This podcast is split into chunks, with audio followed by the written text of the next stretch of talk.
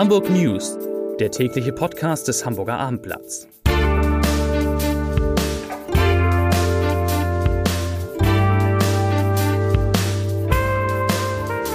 Hallo, moin, moin und herzlich willkommen. Mein Name ist Matthias Iken und ich verrate Ihnen, wieso die Hafen City Trauer trägt, weshalb ab 2025 nur noch emissionsfreie Schiffe auf der Alster schippern und warum St. Paulis Trainer Hürzler vor Schalke 04 warnt. Doch zunächst der Blick auf die meistgelesenen Geschichten bei abendblatt.de. Auf Rang 3 Norderstedt, drei Handwerker nach schwerem Verkehrsunfall in Lebensgefahr.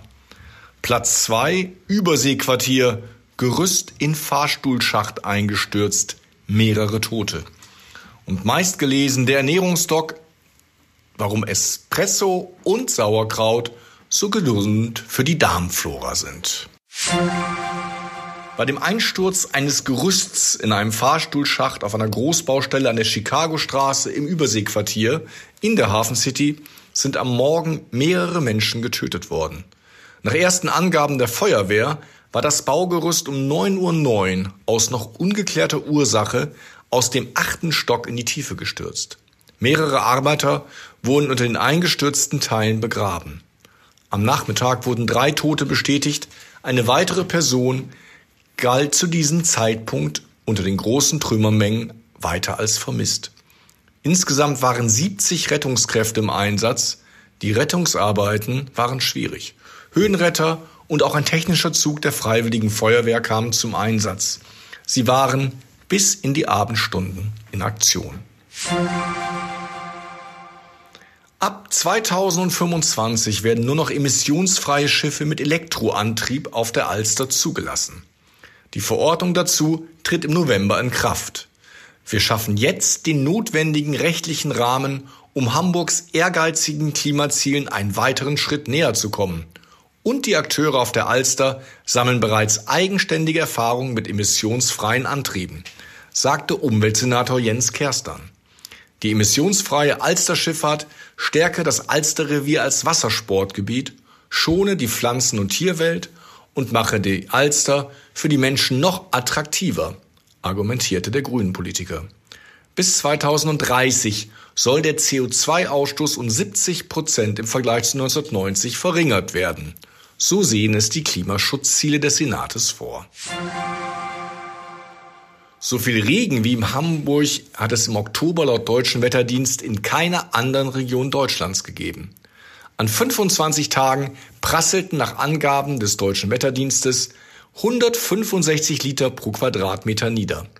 Dies sei mehr als das zweieinhalbfache dessen gewesen, was im Mittel der Jahre 1961 bis 1990 gemessen wurde. Dieser Referenzwert liegt bei 60 Litern. Zum vielen Regen passt die unterdurchschnittliche Sonnenscheindauer von 80 statt 97 Stunden. Dennoch war der Oktober den Meteorologen zufolge erneut sehr mild und mit einer Monatstemperatur von 11,6 Grad über dem Schnitt. Anders der Oktober vor einem Jahr. Damals hatten die Experten für Hamburg eine Mitteltemperatur von 13,2 Grad ermittelt, nur gut 50 Liter Regen und 150 Sonnenstunden. Vor dem Strand von St. Peter-Ording ist am Sonntagnachmittag eine 28 Jahre alte Kitesurferin aus Hamburg tödlich verunglückt. Die Frau hatte offensichtlich die Kontrolle über ihr Board verloren und zunächst versucht, aus eigener Kraft und ohne Surfbrett an Land zu schwimmen, teilte die Polizei heute mit. Vor dem Erreichen des Strandes aber verlor sie das Bewusstsein und trieb auf Höhe des Strandcafés Silbermöwe mehrere Minuten im Wasser. Nach ihrer Bergung wurde die Hamburgerin per Hubschrauber in das Universitätsklinikum Schleswig-Holstein gebracht. Dort starb sie später an den Folgen des Kite-Unglücks. Der kriselnde Bundesliga-Absteiger FC Schalke 04 ist morgen der zweiten Runde des DFB-Pokals zu Gast am Millantor. Keine fünf Wochen nach dem 3 zu 1 Sieg der Kiezkicker über die Königsblauen in der Liga kommt es also zu einem Wiedersehen. Schalke ist eine Mannschaft von enormer Qualität, die jederzeit in der Lage ist, Tore zu schießen, warnte St. Paulis Trainer Fabian Hürzeler heute.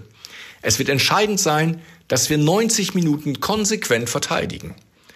Angesichts der nächsten Aufgabe in der zweiten Liga bereits am Freitag beim starken Aufsteiger SV Elversberg denkt Trainer Hürzeler dennoch an eine Personalrotation. Das waren die Nachrichten des Tages.